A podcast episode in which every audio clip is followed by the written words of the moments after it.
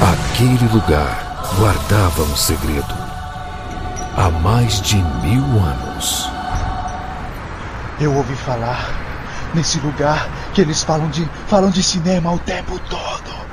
Mas eles descobriram e vão me matar. Nesse verão, só existe um lugar quando o assunto é cinema. Cinemacomrapadura.com.br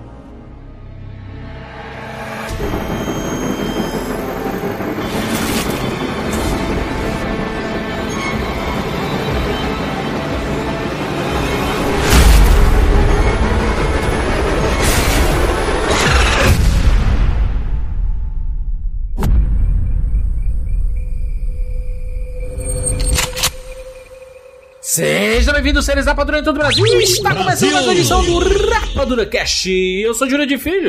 E no programa de hoje nós vamos falar sobre Um Lugar Silencioso, parte 2. Estamos aqui com o Tiago Siqueira. Juro de filho, provavelmente eu seria o primeiro cearense morto nesse apocalipse. Isso é verdade. Rogério Montanari. Olha, este filme serve para nos dizer que Krasinski é um baita diretor. Ah, só, só, só pra dizer ainda que eu entendi o que o Siqueira tá falando, porque o Siqueira não para de falar. E seria um problema conseguir calar o Siqueira no- nesse mundo aí que as pessoas precisam estar em silêncio.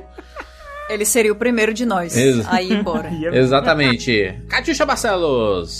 Juras, eu estou com a paciência cada vez mais curta pra quem dá trabalho no apocalipse. Então, quando acontecer com a gente, talvez eu seja a pessoa que deixa o Siqueira pra trás. Muito bem, muito bem. Obrigado, Kat. Olha só. Mas fica, fica tranquilo, porque eu vou ser a asmática que dá problema. Então, eu vou ser a segunda.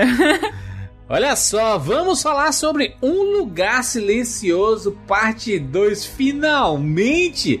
Depois desse quase um ano de espera, de adiamentos e tudo mais, etc. Vai sair agora? Não vai sair mais. Vai sair depois. Não vai sair. Vai sair depois. E saiu, chegou, assistimos. Vamos falar sobre Um Lugar Silencioso, parte 2. Obviamente que já falamos sobre a parte 1, edição 536. Nós falamos sobre o primeiro filme e agora vamos falar sobre o segundo com todos os spoilers possíveis e imagináveis.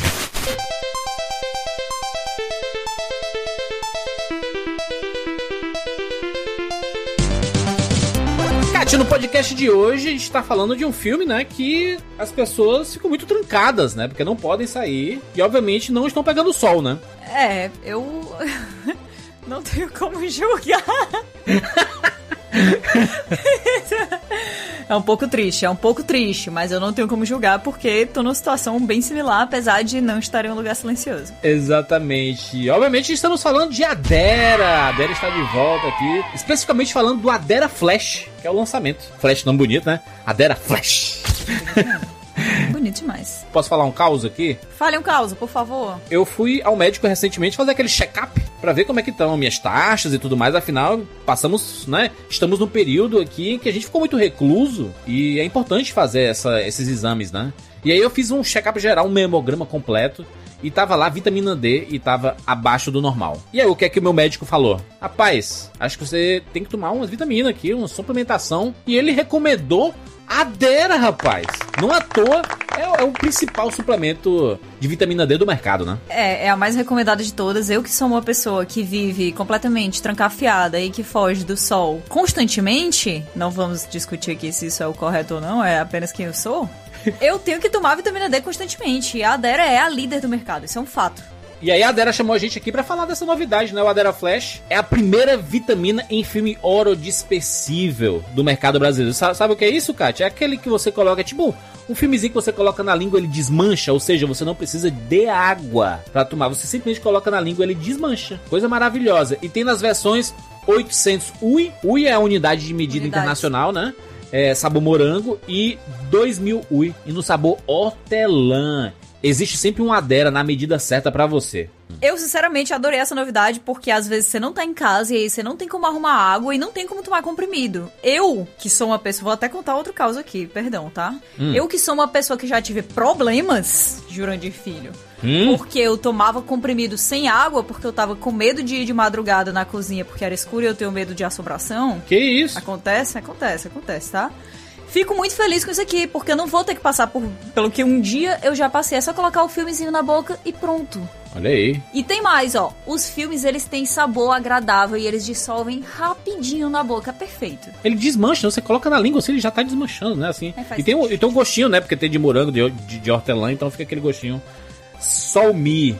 Cara, falar desses produtos aqui que ajudam na saúde das pessoas é muito massa, sabe? E se você quiser saber mais novidades, clica no link que tem aqui na postagem ou acessa adera.com.br, adera com dois Ds, tá? Pra você saber sobre mais informações e tudo mais. E muito importante falar aqui, sempre que. é, a, gente, sempre recomenda, né, que, pra, que você vá ao médico, que você se consulte, que você faça seus exames regularmente, até pra você saber o, que, o que tá faltando, né, pra você melhorar a sua vitamina D, sua vitamina C. Nesse caso aqui da vitamina D, você só sabe se você fizer exame, né? Então é muito importante você é, fazer seus exames regularmente, né? Regularmente, isso é importantíssimo, porque cada caso é um caso. A gente não tem como dizer pra você quanto que você tem que tomar, qual a frequência que você tem que tomar, e o seu médico com certeza é a pessoa mais indicada pra isso.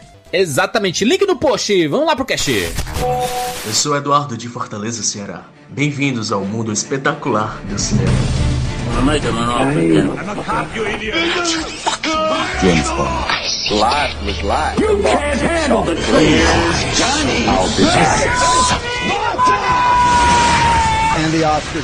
Rapadura Cast.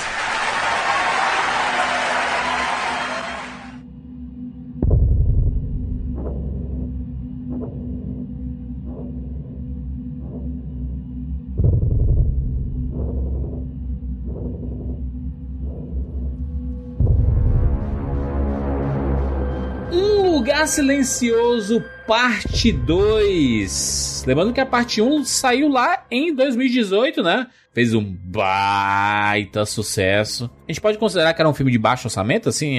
Não. Que- era um filme de Médio baixo orçamento, ele era, né? Bom, Claro que 20 milhões? Apesar que ele era produzido pelo Michael Bay. Não é indie também, né? Não, assim, é, é Roger, Ah, ele Rogério. era indie que o, o 20 Michael milhões. Bay só pulou na, na- nas costas do carro ali, viu? Mas o Michael Bay, Ele emprestou as câmeras, né? Ele deu dinheiro pra papocar as coisas. Ele deu dinheiro pra fazer monstro. Faz monstro, aqui o dinheiro pra fazer os monstros, foca nos monstros, monstro, monstro, monstro, monstro, monstro. Tá aqui o dinheiro pra não ficar feio. É isso aí que o Michael Bay fez. Ô, Siqueira, não é médio orçamento. Médio orçamento é 100 milhões, mano. 100 milhões é alta produção. É dinheiro, pô. O Juras está desumilde. Juras a tá riqueza tá louco, acabou com, a, com o coração de Jurandir Filho. 40, ó, 30, 40 milhões é, é média, pô. Não. É médio. É, É? claro que é, É? Juras. Claro que é. Aonde, Baixo mano? orçamento é filme de até 10 milhões. Aí é um baixo orçamento. Oxi, o Deadpool que custou 58 milhões é o quê? Médio. Médio. Então, mano, um, é 20 milhões, mano, o, o Lugar Silencioso 1, mano. É médio, médio pra baixo. Ele é baixo, gente. Ele é baixo orçamento, gente. É um, é um orçamento bem humilde. Humilde. Não é uma atividade paranormal que é um orçamento ridículo, entendeu? A gente tem essas superproduções aí que tá todo mundo acostumado com um valor de 200 milhões e acha que isso é o normal. Não é! Sim, ainda mais pra produções de terror, cara. É só a gente avaliar as produções da A24, Blumhouse. É, essas, é, Blumhouse, cara, são todas produções muito baixas, porque o, o retorno, apesar de ter muita gente que ama filmes de terror, eu, por exemplo, eu assisto tudo que aparecer na minha frente, falou que é de terror, eu assisto, e 98% deles são ruins, mas eu gosto. Assim, a- as pessoas falam que gostam, mas elas não vão no cinema assistir, elas é, vão assistir só quando sai no streaming, ou sei lá como é que elas E vão assistir. quando? E quando e lembram. não dá dinheiro. É. é. E aí esses filmes eles não dão tanto dinheiro, né? É só você pegar É. que a maior bilheteria de, de filme de terror era Guerra Mundial Z, sabe? Então, Hoje é It. mas, e o It ele vinha com uma carga, né? Stephen King, que é um negócio assim que é, é mais mainstream, digamos assim. Agora você pegar aí um Lugar Silencioso, que era um filme que ninguém tinha a menor ideia do que era, e a gente só foi descobrir no trailer e, e- e o trailer ganhou todo mundo, aí, cara. E ainda mais o John Krasinski, que não tinha dirigido nada também de, de interessante. O, I, o It Importante. custou 35 milhões, o primeiro It. Filme de terror, cara, os caras não liberam dinheiro. O, o próprio Guerra Mundial Z, você lembra a treta que foi quando- pra sair esse filme? É, a mas produção dele? 150 milhões, né? Porque ninguém queria liberar a grana pro, pro cara fazer o filme, cara. Porque falam assim, ah, filme de terror não vai dar retorno. No fim, acabou dando. É, mas 50 milhões ali foi a Pepsi que pagou, né? Aquela Então. propaganda bonita. Posso te falar uma coisa? Você sabia que não é a Pepsi? É quem? Não é nenhum. Eu assisti o filme esses dias. Ah. E aí eu falei, ah, propaganda da Pepsi. E não é. É um refrigerante...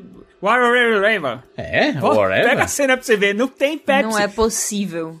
Não é possível. Vai lá pra você ver, entra lá pra você ver. Então por que, que todo mundo pensa que é Pepsi? É um delírio coletivo isso? É... Efeito manada, efeito manada. É, é um, é um bicho azul. É não, Rogério, tá aqui. O Rogério não presta atenção no filme, não, mano. Que diabo é isso, Rogério? Ave Maria, mano. Olha isso aqui. Não é. Pepsi. Cadê? Presta Mostra aí, atenção mostra no filme aí, mano, aí. Não é, Rogério. eu assisti, assisti. Meu Deus, Cadê? que link foi esse que eu mandei? Peraí, deixa eu apagar. Jesus é, Cristo, Tá ótimo que esse é link aqui, Júlio. Continue assim. Eu- eu- eu- Oi, que diabo é isso? Peraí.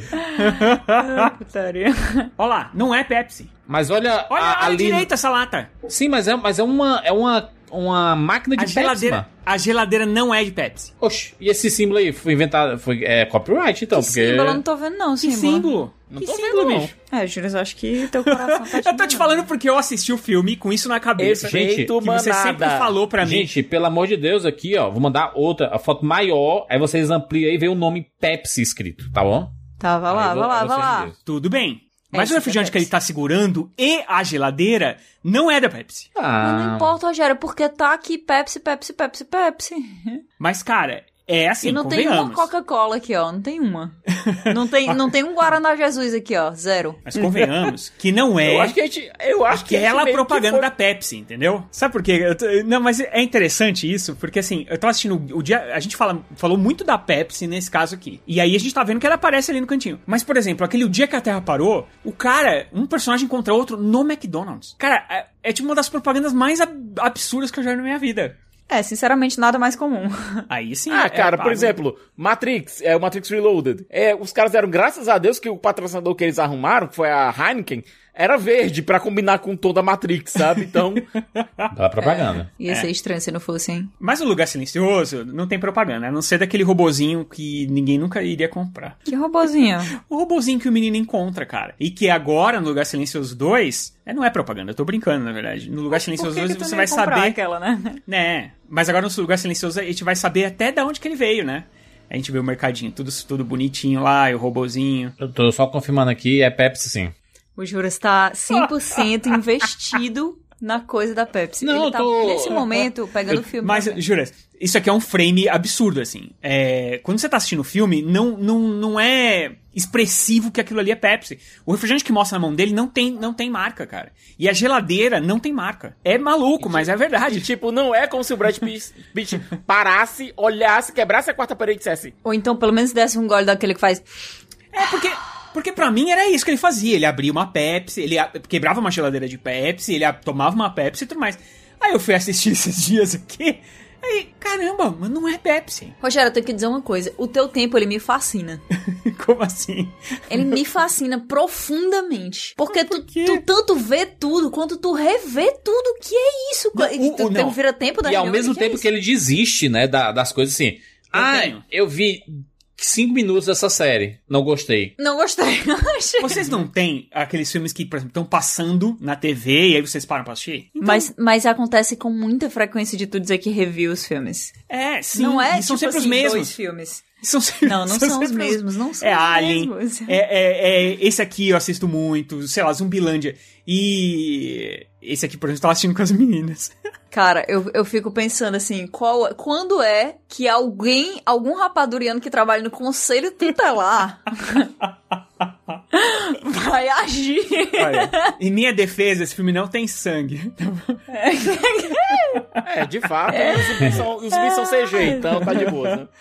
Oh, né? Alguém lembra de Studio 60? É, na- no- acho que foi no segundo ou terceiro episódio da temporada. Eles estavam em uma discussão de como conseguir trazer mais dinheiro, né, pra série. Estavam lá conversando e tal, tal, tal, tal. Aí lembraram, olha, Studio 60 na Sunset Strip. A gente não precisa dizer, é, Apple apresenta isso, não. A gente coloca as propagandas dentro do cenário da Sunset Strip. Pronto, problema resolvido. É, eu acho que é uma coisa que a- as próprias marcas estão compreendendo aos poucos, que quando você faz essa, esse, essa propaganda estranha que é no meio de uma produção A intervenção, cinematográfica, né? É muito, assim, dá uma, uma, uma estranheza que não converte. Não converte, porque tá vendo aí, ó, tinha Pepsi, o o Brad Pitt nem tomou Pepsi no Nem filme. tomou Pepsi, Me cara. pergunte se eu não saí e tomei o Pepsi. Me pergunte. Me pergunte, pergunte ao Rogério aí se ele acabou o filme descobrindo que não era uma Pepsi e ficou, putz, mas é uma Pepsizinha. Não, porque. Ia ser porque... show agora. Não, e É tem o uma seguinte. Pepsi. É uma, é uma Pepsi, na, a que tá na mão dele não é. Assiste o filme, bota no. Tem, sei lá. Não tem problema, mas tu viu na geladeira, tu pensou, tu lembrou que todo É mundo azul, falava que era Pepsi, aí tu igual. saiu e quis. E nesse. E nesse. E nesse. É, na- é roxa, na verdade. Nesse momento em que ele toma refrigerante, inclusive, é o momento de alívio dele. Porque é a hora que ele tá voltando já, né? Que ele já tá. Ele já tomou as paradas e aí ele vai abrir. é, ele vai soltar essas latas pros bichos correr atrás das latas e ele poder passar. Então é o Exato. momento perfeito Que pra você vo- tomar um refrigerante. É, você Entendeu? sente que a sua sede tá sendo Exatamente. saciada ali. Estou aqui numa- na página oficial da Pepsi e eles, di- eh, dizem os filmes que aparecem a Pepsi e Guerra Mundial Z está lá. Caraca, mas tá lá no fundo, você acabou de mostrar. Não, tu Tá disse lá, que não é tava. o que ele- Você disse que Sim, não mas tinha se tá Pepsi. no site da Pepsi, não é coincidência, não é coincidência. Não é tipo assim, ei galera, sobrou aqui na casa do É. fulano de tal, da, da produção aqui. Acontece o seguinte, o que eles fizeram aqui, que é muito interessante, é feito com que você Um pensasse assino, que né? ele tava, to- tava tomando uma Pepsi. Mas na verdade, ele pode estar tomando um outro refrigerante azul e você vai. vai. Tipo, Vou dizer o que é. A galera foi jogueira. O pessoal foi jogueiro. A Pepsi não quis pagar o valor completo, aí. Exatamente. Não, não quero, não, valor Ó. completo e tal. Mas bota ele tomando esse outro refrigerante aqui que não tem absolutamente nada a ver, Não, mas, mas- coincidentemente, Ó, tem as tem- cores que remetem às nossas nessa iluminação da cena. É, pela onda que tá no, na lata aqui, é Pepsi, só que ele tá tomando do lado que não tá a logomarca. Ó, a, a, a, Pe- a Pepsi tá em cinco filmes aqui que eles colocaram em destaque, que é De Volta para o Futuro Cara, 1. Isso se tornou, cara, sério. Esse podcast é patrocinado? Presta atenção, presta atenção, ó. De, de Volta para o Futuro 1, é Esqueceram de Mim, aquele Quanto Mais Idiota Melhor, Clube da Luta, do. David Fincher, e Guerra Mundial Z, do David Fincher. Então, David Fincher aí duas vezes no, no rolê aí. Mas tá, não é só, só pra bater o martelo aí, porque eu não quero ficar com a sensação Não, não. de doido de, de que eu vi o cara tomando Pepsi e o cara, não, não tomou não. Aí eu pronto. Eu imaginei que era Exato. Pepsi a vida toda. E não é verdade. Estávamos certo, o Rogério errado. Só voltando aqui à discussão anterior sobre baixos orçamentos e, e altos orçamentos, eu falei isso porque o primeiro lugar silencioso ele custou na faixa de 20 milhões de dólares, baixo orçamento. E o Lugar Silencioso, parte 2, custou 61 milhões. Já é um médio orçamento, entendeu? É um filme que saiu do, do underground, do, do baixo orçamento ali. Ah, e foi feito com a ajuda do Michael Bay. Eu, eu lembro que a gente até fez um podcast, né, quando saiu o primeiro Lugar Silencioso. E aí a gente falou assim que o Michael Bay emprestou as câmeras, né? E aí teve lá os efeitos da Industrial Light Magic. Tem mó galera, né? Altas parcerias pro John Krasinski conseguir fazer o filme. O filme ganhou bastante dinheiro, fez muito sucesso. E aí financiou essa parte 2, né? Que é dirigido também pelo John Krasinski. E o, o seu personagem, né? Que não deveria estar no filme, porque ele morre no primeiro filme. É, aqui ele tem um prequel, né? É meio que o começo da, da loucura toda. Só pra colocar é, dois pequenos. Duas pequenas informações importantes, né? É, na verdade, três. Uma é Cillian Murphy interagindo com a menininha fazendo o dive, né? O mergulho, que seria usado lá na frente. Segunda coisa, é o próprio Cillian Murphy, né? Que ele iria... Esse, é esse cara que apa- apareceu do nada aqui? Então vamos colocar um prequel dizendo que ele era amigo da família, né? O cara da, da comunidade próxima e tudo mais. E três, pra mostrar que o John Krasinski filma pra caralho aquele plano de sequência maravilhoso do começo do filme. É não, e pra explicar pra, caramba. gente uma coisa que não precisava necessariamente ser explicada, né? Mas que havia uma curiosidade muito grande, que era qual é a desses bichos, como foi que eles chegaram. Da onde vem os monstros? Do céu, né? A gente, a gente volta literalmente pro dia 1, pro dia em que a confusão toda começou. É, eu achei que foi uma forma inte- inteligente de introduzir o Killian Murphy na trama, o Emmett, é, mostrar que é um, não é um personagem que apareceu absolutamente do nada, certo? Ele existia na vida daquelas pessoas, e considerando que a gente estava no primeiro filme já lidando com o isolamento deles, com o isolamento da família, da família Abbott, então você mostra que eles tinham uma vida anterior, que eles viviam uma vida normal, você mostra que eles tinham amigos, é, e mostra também uma coisa, como o Juras colocou, que o Krasinski filma pra caramba, porque eu vou te contar, aquela cena que eles entram dentro lá do, do bar e se escondem, rapaz, eu fiquei com. Fiquei no limite da cadeira, mesmo sabendo que os, Sentiu, né? que os personagens principais iam sobreviver. É, era um Nossa, plano. Muito boa aquela cena. Era um, era um, e foi, foi um, ele fez um baita plano sequência, assim, né? Porque não é só dentro do, do bar lá, né? Todo, toda a tensão que é construída, né? De eles estarem em carros separados e aí ele percebe que, cara, tem, tem alguma coisa acontecendo. E aí quando ele desce do carro, o bicho aparece de uma vez e. Aí você, caraca! Meu Deus do céu, os bichos. Caraca, a gente- a gente tava vendo, a gente viu o bicho caindo do céu, mano. Eu não sei o que, que a gente viu. A gente viu o quê? Uma nave caindo do céu? Foi o que a gente Parecia- viu. Não, pra Na mim- verdade, parecia um asteroide, né? Um pedaço. pra mim- Aí o- os bichos estavam dentro do asteroide? Eu vou dizer o que, que eu Em entendi. Eu entendi que é como se tivesse um grande asteroide, ele se tivesse, ele tivesse se partido ali quando tava entrando na atmosfera e se dividido em vários pedaços que foram, pra- foram para vários cantos diferentes, porque quando ele tá no mercadinho ali no começo, o senhorzinho tá olhando na TV e vendo que caiu o negócio. Aí ele pergunta o que foi, ele diz: "Ah, sei lá, acho que foi uma bomba". É. E claramente foi uma, uma dessas aparições, né? E ele sai de lá, vai pro jogo e acontece isso. E quando você vê a, a imagem da coisa que tá vindo ali do céu, não parece uma. Não parece um veículo, né? não parece uma Uhum. nave. De jeito nenhum. Ela tá caindo de maneira errática, eh, pelo menos aparentemente. Então, pra mim, foi isso. É, eu também acho. Eu- É, Os É, bichos se estavam fosse uma dentro. nave, se fosse, é, se fosse uma nave, a gente ia indicar que os bichos tinham inteligência. Ou então que alguma inteligência teria mandado eles ou alguma coisa do tipo. Eu acho que é melhor a gente pensar nesses, nessas, nesses monstros como seres racionais, incontroláveis, sabe? Uma força real da natureza. Eu acho que assim, a metáfora que eles representam é mais forte, sabe? Do que não é um bicho, uma força conquistadora, etc. Eu acho que a metáfora fica mais forte sendo algo da natureza, entre aspas, sabe? Mesmo porque a gente viu um filme inteiro eles agindo por total instinto, né? Eles É. escutam o barulho e eles vão pra cima e matam. E é isso. Eles não têm entendeu? organização, eles não têm. É, não tem. Então, É, mas, mas esse, esse filme, ele deixou mais claro pra gente que isso que o Siqueira falou, além de não ser uma, uma coisa aparente, é também agora uma impossibilidade, né? Não é uma impossibilidade, mas é uma improbabilidade muito grande. Por quê? No filme passado, realmente, eles pareciam estar agindo por instinto, mas será que eles estavam agindo por instinto total ou será que eles estavam conscientemente procurando humanos e eles só conseguiam se orientar pelo barulho? Por alguma ordem, alguma coisa assim. Agora a gente sabe que era total instintivo. É, e, tipo assim, eles matavam tudo que se mexia, basicamente. Eles eram Né? Porque predadores. Eles matavam animais, mataram tudo, né? Mano, não é possível que eles tenham vindo aleatoriamente. Eu, eu, eu tenho uma- um pouco de dificuldade, tá? É, tal, tal, talvez seja por isso que eu, o, o meu consumo de ficção científica seja bem limitado pra eu não enlouquecer. Pra não ficar aqui em casa batendo a cabeça na parede, sabe assim, dizendo assim, meu Deus, por que, como aconteceu? Ai, meu Deus. Porque eu, eu, eu preciso minimamente de algumas explicações. Ok, no primeiro filme, não. Numa sequência, gente, eu queria um pouquinho. Um Não. pouquinho. Ah, Juras. Não, Não, é o Juras, Não é o inferno. deixa eu- eu vou te dar um Não é exemplo. nova. Eu vou te dar um exemplo de uma, uma coisa que explica pra caramba. E é Não, uma mas não é um explicar pra asteroide, caramba, que é-. Não, não, não, não, mas, mas é, é que é, é muito parecido. O, aquele filme do Final Fantasy, vocês lembram? Aquele primeiro filme Spirit que ninguém gostou. E ele era mais ou menos isso, né? Era um asteroide, um pedaço de um planeta que caía na Terra. Ah, o e que Spirit tinha Within, ali, né? É, que tinham ali os, os espíritos desse outro planeta e que estavam em guerra. E aí eles só tinham. é, tinham, na verdade, uma coisa que matava os humanos, que assim, eles não podiam encostar nos seres humanos. Que uma vez que eles fizessem isso, eles matavam os seres humanos que eles encostassem. Eu acho que é mais ou menos a mesma coisa aqui. Só que o Krasinski não quis explicar isso real, assim. É, é algum planeta que esses bichos ali, é, de alguma forma eles habitavam aquele planeta, ou eles invadiram aquele planeta, esse planeta explodiu por algum motivo e tal.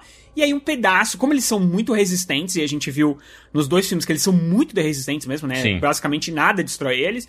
Alguns deles, não acredito que todos que estavam naquele pedaço de planeta ou de asteroide, é, não acredito que todos eles tenham sobrevivido, mas os que sobreviveram, eles vêm pra Terra e tudo que se mexe eles matam, cara. Eles estavam, se querer, eles estavam em cima ou dentro do bicho? Dentro, dentro pode ser. Ou em cima, sei lá, eles não morrem com co- fogo, Júlio. Mas assim, o que é que isso. Pensa o seguinte, eles não morrem com fogo, cara. O único jeito é. é Quem é, destruindo a Kat? Kat, quem mandou esses bichos? Prometeus? Alien lá? A natureza. A natureza. juro. Como assim a natureza, mano? A melhor e a pior de todas nós. O cosmos. É uma Existe natureza fora da Terra? Cósmica. Claro, pô. Como, Como, assim? como que não? Não, tem uma pergunta. É uma pergunta, foi uma pergunta que eu fiz, não foi um... O universo, cara, o universo não é a natureza? se você Não, natureza bem? não, Claro que é, não é. Natureza pra ti é planta, é? É. Nada. Natureza é a mãe natureza. A não ser que a gente volte pro, pro, pro lá pro Mother, né? Que é a mãe natureza, Gaia. Gaia é o planeta Terra, mano. Sim, mas, mas, mas tu tá falando do planeta Terra, mas, mas o cosmos pra ti não é uma coisa natural. É, é. Foi Não, criado. é. Mas, mas é a natureza? Natureza é tudo que foi criado que não foi criado pelo homem, cara. Kat, quem foi que rebolou? Quem foi que rebolou esses bichos na Terra? Juras, o que é que rebolou o meteoro que destruiu os dinossauros? Gravidade. Cara, Mas não tinha bicho dentro do, do, do asteroide. Juras, aleato- aleatoriedade, cara. Do mesmo jeito que nós somos um planeta em meio a milhões de planetas que não tem ninguém. E, so- e estamos aqui, cara. Por quê? Porque a gente tá numa proximidade é, exata pro, pra gente sobreviver. A gente tá numa proximidade exata do Sol. Nem tão longe, nem tão perto. É, cara, aleatoriedade, Juras. Não, não, não. Ou ent- Deus, se você eu, quiser. Eu, eu, eu entendo. Eu entendo. A punição divina? Hã? Pra- Meu Deus, juras? Nem tudo foi feito por design, nem tudo aconteceu. Pronto. Siqueira, Cara, você não cria. É, é muito curioso como o Jura se recusa a aceitar o caos. Você não cria uma, uma, uma história de ficção científica que é essa história sem uma base. A juras. Aleatoriedade. Aconteceu. Os bichos apareceram. É isso. Eu não, não gosto dessas coisas aleatoriedades. Mas assim como, por exemplo, assim como, por exemplo, lá no Final Fantasy, um planeta explode e É, um não, pedaço cai na Terra. Mas ali é um desenho Não, mas, animado. mas, mas- não, mas Não, o desenho Juras- animado o não. Juras explicou, explicou. Ficção científica não é a vibe dele, ele não se sente bem com isso, ele É, não se então sente tá bom, satisfeito com. ah. Ficção científica é o meu gênero favorito de filme, É que inclusive. ele, ele curte mais um Prometheus, assim, Não, tipo, tudo foi criado eu por gosto, alguém, eu gosto por de algum uma, motivo. eu gosto de uma justificativa, que é tipo assim, Quem foi que colocou o monolito lá em 2001? Siqueira, esses bichos não são racionais, esses bichos não constroem naves, porque não tem, é, né, não tem inteligência, não tem dedo, não tem nada. Na nave, vieram num pedaço de É isso que eu tô rocha. falando, da onde é que esses bichos vieram, mano. É, é- é- vai ter um filme, vai ter algum filme que vai mostrar Um Lugar Silencioso É, 4. de- é capaz, é capaz de ter. Mas eu vou dizer uma coisa: não precisa de jeito nenhum. Quanto mais explicam de onde vêm os bichos, mais cheio de buraco vai ficando o negócio, pior fica a história. É terrível. Se continuar desse jeito aqui, Um Lugar Silencioso, Um Lugar Silencioso 6, anota aí, tá? Um Lugar Silencioso 6, porque a gente, a gente sempre vai voltar um pouquinho pra depois ir pra frente, né? A gente sempre, no 3, vai mostrar um pouquinho mais prequel e tudo. E aí um deles vai mostrar que o personagem do John Krasinski era um astronauta. E ele fez uma missão Meu Deus. em algum planeta. E ele despertou alguma coisa. Você tá Eu louco. estou vendo o desenho do Homem-Aranha, aquele arco do Venom, foi esses dias? Olha, eu vou, def- eu vou ter que defender os juros aqui. Muito obrigado. Quando um filme tem cinco sequências, acaba assim mesmo. É, É, isso não aí. tem- esse é, não tem esse é o único caminho possível. Tem um terceiro filme já, né, sendo produzido. Acho Tem que um não é prequel, pelo- tem um anime, É. um quadrinho e um jogo de videogame sendo feito. Sério? Tudo isso mesmo? Sim, Lugar Silencioso, meu vai- filho. Vai estragar. Multimídia. Vão estragar. Eles vão explicar com certeza. Deixa o cara criar a franquia preferia que dele, não. mano. Eu preferia que não explicasse, mas também, mas é, é isso, né? Só que eles vão A precisar melhorar um pouquinho o CGI no rosto das crianças, porque a criancinha do prequel, o pobrezinho ficava sempre de costa, mas porque não, não tinha como recriar o menino lá de 2017, 2018, né? É, o, o, o filhinho que morre, né, no primeiro filme. Aqui no 2, ele tá no prequel, né? Pivetinho. E o bichinho tá sempre de costa e de lado, mano. Aí tem uma hora só que mostra ele de frente, e aí é um CGI, assim, com o rosto do menino antigo. Porque o menino antigo é não existe todo- mais, né? Os, os pirralhos todos envelheceram. Mas, gente, honestamente, lidar com a. Apesar da história se passar, o gosto da história se passar literalmente do segundo seguinte ao final do primeiro filme, e obviamente as crianças terem crescido, já não serem mais tão crianças assim, esse elenco jovem é muito bom. É muito bom, é muito bom. Nossa, é muito Especialmente bom, a Millicent. Simmons, que tá uma força da natureza no filme. Nossa, ela é Nossa, meu muito filme. boa, mas é porque assim, vamos falar sério, né? O elenco desse filme inteiro é bom demais, cara. É bom demais. É, foi uma coisa que imediatamente veio assim, que o roteiro, ele não é. Nossa, mudou tudo assim pra mim, caraca. Me senti tendo uma experiência completamente inesquecível, como aconteceu quando eu assisti O Lugar Silencioso 1, né? Não é isso, mas as atuações elas são tão boas, elas são tão incríveis que você mesmo com pouca coisa sendo adicionada ali, você se vê de novo dentro daquele universo, né? Sim, eu, eu vi ali que. Acho que hou- houve um upgrade de produção. Você claramente vê o valor de produção no filme inteiro, né? No filme inteiro você vê uma riqueza de detalhes do universo pós-apocalíptico. Você vê pouco uso de CGI é, em locação, né? Quando eu vi aquela parte lá do. Ti- Tirando os bichos, né? Obviamente, não tem como é, fazer sem ser CGI.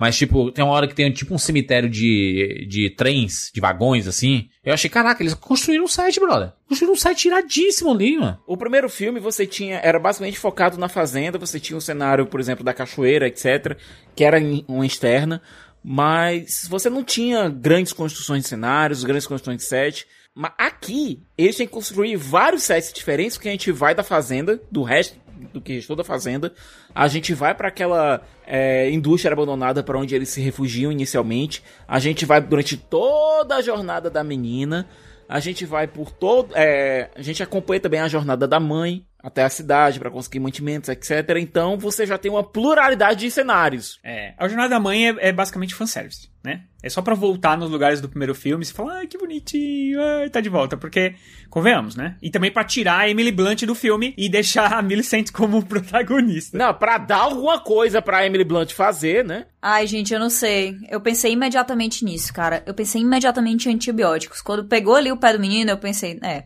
isso aqui vai, vai infeccionar, vai dar ruim. Precisa esterilizar isso e dar antibiótico pra ele assim que possível. O próprio Prequel, né, ele mostra o John Krasinski ent- entrando no, no local antes de ser tudo destruído, né? E a gente, ah, eu conheço esse lugar aqui, não sei o quê.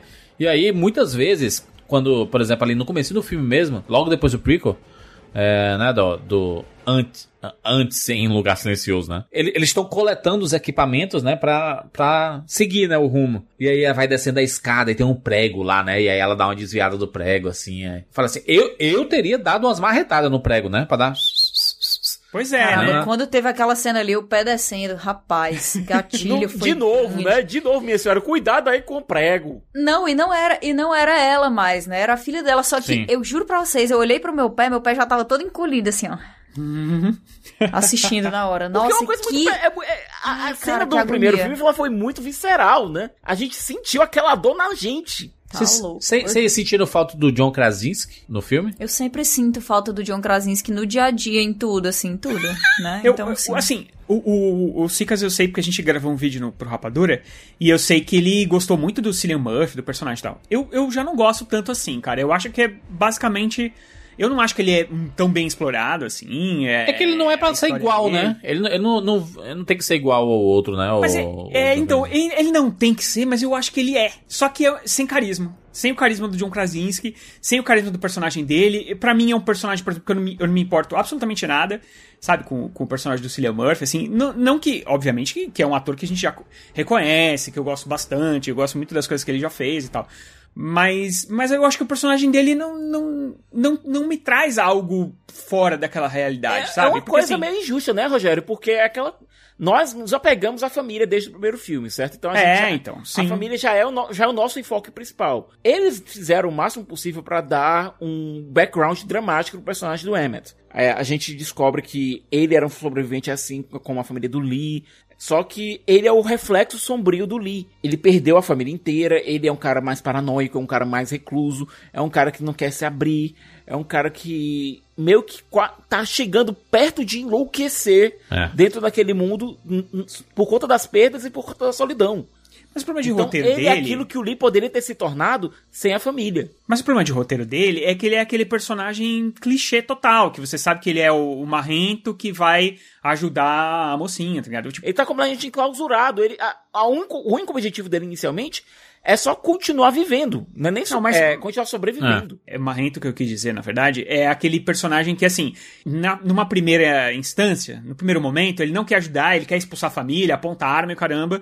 Mas que assim, em meia dúzia de diálogos, ele, você já ganhou ele, entendeu? E aí ele vai te ajudar até o fim da vida e tudo Mas pelo mais, menos não, com- não cometeram É um o erro do clichê de filme de pós-apocalíptico, é assim, ó, morreu o, né, o, a- um- alguém, a mãe ou o pai, e aí no mesmo filme lá na frente o cara se apaixona por outro e já estão juntos, É, se beijando, não. se pegando e, e é... Acho que não, isso não, né, cara? Inclusive, é o Krasinski não ia cair nessa armadilha. Ele não age como uma figura paterna, certo? Ele não age como uma figura paterna para aquela família. Ele não age como marido é, substituto para Evelyn. Ele não age como pai substituto para Regan. O relacionamento é muito mais inicialmente adversarial e depois ele acredita na quest, na demanda, na aventura, na, na- no que a Regan quer fazer, sabe? Porque olha, Pra mim, aquilo ali, Siqueira, é mais um. uma realização inevitável de que ele não tem mais nada mesmo pra fazer na vida dele. Porque na hora que você encontra ele ali, ele já perdeu a esposa, né? Muito tempo antes ele já tinha perdido os filhos, já tinha perdido tudo, absolutamente tudo. E ele tá sozinho. Aí na hora que ele fala assim: "Ah, vocês têm que ir porque não tem comida, não tem água suficiente". Eu olhei e eu fiquei, tá, mas esse cara não tem nada pra perder. Ele não tem nada pra viver, pra continuar vivendo. Eu acho que na verdade foi só isso, né? Porque ele não foi, ele não, não super acreditou na coisa, na minha cabeça, que é uma coisa que eu até gostei, foi mais isso, sabe? Foi mais ele olhar e parar silenciosamente pra pensar o que, que ele tinha pra perder. É. Se é pra morrer, pelo menos morrer por alguma coisa, né? Morrer por alguma coisa que, entre aspas, vale a pena, né? É, mas um uma pessoa que se esconde tanto tempo, ela quer continuar viva, cara. Eu não Sabe? sei, eu não sei. Eu acho que às vezes quando você se esconde por tanto tempo e você tá tão solitário e você tá tão sem esperança e você já não tem pra onde correr e não existe mais nada no mundo pra sua vida, porque não existia mais nada no mundo. Meio que você quer morrer por um propósito, mas não é por um propósito grandioso necessariamente. Eu acho que é mais pra não ficar tipo assim, é uma coisa que não seja necessariamente suicídio, entende? É o que eu vejo é que o, o, o personagem do, do Killian Murphy, ele é um personagem traumatizado, inclusive eu achei muito massa a introdução dele, porque ele assiste basicamente Evelyn e a Regan matando o bicho, né? E, ele, e, a, e a gente assiste pela mira do, do, do rifle dele, né? A gente de longe, assim, e ele fica aproximando e olhando pra um lado, olhando pra um outro, assim. E ele fica meio estupefato de ter conseguido. Alguém conseguiu matar esse bicho, né? Ele disse, é a primeira, é a primeira vez que eu vi um de- desses bichos, desses Pois é. bichos mortos, né? A, a arma que eles conseguem, aliás, é engraçado. Eu tava falando até com o Rogério, a gente comentou isso no vídeo. Me lembrou muito Star Wars, sabe? Porque se você terminar o primeiro Star Wars, você acha, ah, beleza, Guerra nas Estrelas acabou, eles destruíram a Estrela da Morte, é, o Luke e o Han ganharam a medalhinha deles e tal. Darth tá Vader todo fugiu. mundo feliz. Isso, tá todo mundo feliz, tá todo mundo rindo e tal. Não, não. Eles podem ter tido a Estrela da Morte, mas o Império agora somente fica a base. Os re- rebeldes vão ter que correr dali o máximo, mais rápido possível. É a mesma coisa no primeiro Lugar Silencioso. Beleza, eles descobriram como matar um monstro. Ok. Vem um bocado deles por aí, sabe? E a arma que eles descobriram é muito. Ainda não é muito prática de ser usada. Demora uns 30, 40 segundos pra conseguir armar o negócio. Então não é uma bala de prata que vai É, na o verdade, não, e na real você também não tem como. Cara, é assim, é uma solução temporária. Tipo, como que você vai andar na rua com um, né, é, um aparelho daquele, com alto-falante, não sei o quê, num, num mundo em que já não existe energia elétrica e as, e as Tão coisas tão... abundante, né? É, é, tipo, tá tudo Ela é o último destruído, caso, cara. né? É, um, é, um- é porque se fosse assim, se fosse uma arma que nem um videogame, ah, eu sairia caçando os bichos, matando os bichos tudo, né? Botava aqui, dá um tiro na cabeça dos bichos e matava. É, então, mas mas a vida não é assim, né? Não é assim, né? É, e, e o Krasinski queria, ele sempre, desde o primeiro filme, ele queria trazer a, muita realidade pra esses personagens É. e pra história dessa família. Então, você, é óbvio que tem licenças poéticas ali, de, de cinema e tudo mais, mas é, ele quis trazer muita, muita realidade. É como se você. Por que, que é tão legal o primeiro filme? Porque você se sente na pele daqueles personagens. Você. Fala, putz, será que eu teria sobrevivido? Será que É. eu ia aguentar tanto tempo? Será que eu ia aguentar, sabe, um espirro? Como- Imagina, são situações do dia a dia e um, e um pum, um peido do palhaço. Como é que ia fazer, Rogério, o- entendeu? o, pessoal não consegue ficar calado nem dentro da sala do cinema. Pois é, Mas imagina é porque isso, não tem cara. a punição imediata com a morte, né? Peraí, as coisas são diferentes.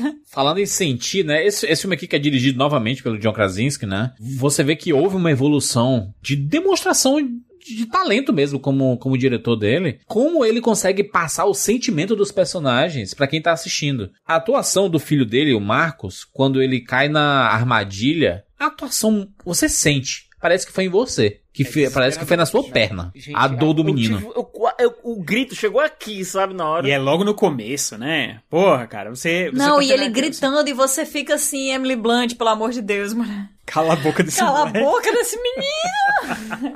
Rápido. Mas Não, é ao demais. mesmo tempo você pensa, é uma armadilha de urso na perna de um garoto. É, não, é claro. Qualquer um claro. gritaria. É, Sim. qualquer um gritaria. Não, Menos então, a Emily tá. Blunt que pariu em silêncio, né? Também Caraca, é mano. seguinte, A maior heroína a do- mulher- da história, não é possível. Como você conseguir demais. engolir a dor. Isso é muito traumático, mas esses personagens aí jamais vão se recuperar na vida, né? Porque Eu sei, eu sei que é um mundo pós-apocalíptico aí que não vai voltar ao normal. Vai voltar ao normal um dia? Será que vão conseguir matar todos esses bichos? Talvez, uma vez que descubram a maneira de matar, eles parecem ter Descobriu, um né, já. número finito, né? É só comprar uns paredão. Quando o paredão toca. No interior do Ceará não tem um bicho desse, impossível. Então, o problema é todo mundo achar pilha suficiente pros rádios, entendeu? E outra coisa, a frequência é certa, porque é uma frequência certa que deixa os bichos É, é só chegar no exército essa, essa frequência certa. Eu, eu, vou, eu vou dizer que eu amo esse universo pós-apocalíptico aí. É um, é um dos meus gêneros favoritos e eu, eu gosto muito de. de eu, eu sei que a gente sempre, quando fala sobre esse tipo de universo, a discussão é sempre a mesma, né? Diz assim, ah, não, os, os principais inimigos são os seres humanos. Não, mas a gente tem um inimigo realmente fudido aqui, né? Não é só os seres humanos. É, é- é bem diferente de zumbi, né? The Walking Dead, sei lá. É diferente, mano. O zumbi, não. O zumbi anda câmera lenta, né? Tem alguns que são realmente desesperados. Em tese, né? O zumbi, tipo The Walking Dead da vida, né? É uma boa, uma boa similaridade entre, entre ambos aqui, porque até esteticamente são bem parecidos. E é uma coisa, é, essa estética do The Last of Us, do Lugar Silencioso, é o que eu quero ver na série do The Last of Us na HBO, sabe? Assim, ó, essa riqueza, a gente sabe que vai ser um filme, uma, uma série bem mais cara que O Lugar Silencioso, por exemplo. Sim, é por quê? Mas foi Porque impossível escopo- não por causa pensar do sobre escopo. isso, né? Então, mas aí que tá. É, é, isso é uma coisa que eu queria falar, assim, que eu acho que é muito importante. O John Krasinski, tendo mais dinheiro, obviamente que ele ia ampliar o escopo da Sim. história, porque ele. Né, a própria continuação do filme, do primeiro filme, o próprio final do primeiro filme, ele já pedia isso, né? Essa família precisa continuar andando pra, pra, pra continuar fazendo. Então ele, ele precisava ampliar o escopo e aí mostrar outros, outras pessoas, outros lugares e tudo mais. Ele podia ter caído na armadilha de fazer um filme gigante, ou eh, eles chegarem, sei lá, em Dallas, tá ligado? É, sabe, é, ser uma coisa assim muito grandiosa, muito assim e tal. E ele não caiu nessa armadilha. Ele continuou trazendo a família. Ele The Walking Deadizou um, um Lugar Silencioso um pouquinho, né? Porque é tipo Pô, assim... Então, aí que tá. Olha, te- ex- existe uma galera que tá bem, que tá tranquilo numa ilha. Vamos levar os nossos aqui pra levar os bichos pra lá e morrer todo mundo. Então, é, então, é, aí tem esses dois.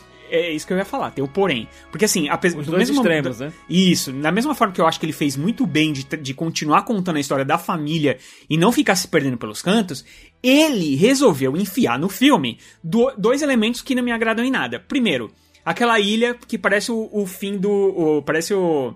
O final daquele Guerra dos Mundos. Tá todo mundo com cobertorzinho, ai, brincando de parquinho, o mundo todo destruído e eles lá numa ilha. Mas é porque eles não têm noção, né? É, é porque a- foi mostrado. Eles têm noção. Isso é, isso é realista, viu? Foi mostrado. Isso Foi é- mostrado. Não acho realista porque eu vou, eu vou falar por que que eu acho. Ó, calma aí. Depois. Foi mostrado que os bichos não conseguem nadar. É o mesmo bicho dos sinais lá? Do Shyamalan, não é possível? Não, não. Uma co- O bicho dos sinais é que nem a bruxa malvada do oeste, que joga água e fica gritando, estou derretendo, estou Não, mas, derretendo. mas, o- mas o bicho é a me- a mesma coisa. Não, ele só não consegue nadar. Não, esse aqui ele não Aqui o consegue bicho nadar. Não consegue nadar. Pra mim, o, o grande problema aí é que é o seguinte: no primeiro filme, é, a gente vai, vai discutir bastante sobre isso aqui, porque eu tenho certeza que vocês vão falar Sim. alguma coisa, vou falar outra, mas.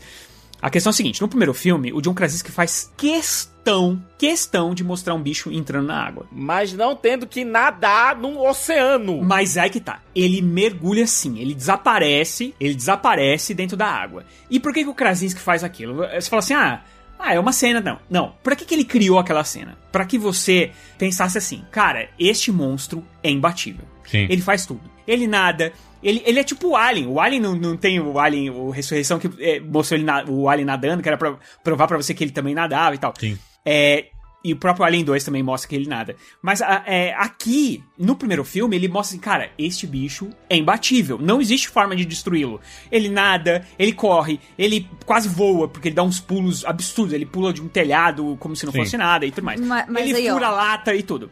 E Mas, aqui- mas aí, vam- vamos imaginar, só rapidinho, tá? Vamos imaginar que esse bicho é feito de chumbo, mas que ele tem uma movimentação que faz ele parecer leve, mas na real ele não é leve, porque toda vez que ele cai no chão você sente o impacto Ah. de uma coisa pesada. Ele é pesado, sim, até porque ele tem aquela carapaça que deve ser muito pesada. Pronto, essa criatura que a gente tá imaginando aqui chumbo porque é uma coisa muito pesada, essa criatura conseguiria andar na água, afundar na água, sair da água se ela não tivesse que gastar o fôlego dela embaixo da água, mas ele não conseguiria nadar de nenhuma maneira. afundou, afundou. Eu acho que ele dá uma nerfada nos, no- nos bichos em várias questões. E nesse esse negócio de nadar é uma coisa que me incomodou, porque eu acho que é uma coisa inte- interessante no primeiro filme. E o bicho, inclusive, ele desaparece embaixo d'água, ela consegue sair da sala e você não vê mais o bicho. Você só vai ver depois o bicho lá na frente, mais pra frente. Mergulhou a cabeça na banheira, mano. Aqui ele mostra o bicho saindo da água e fazendo.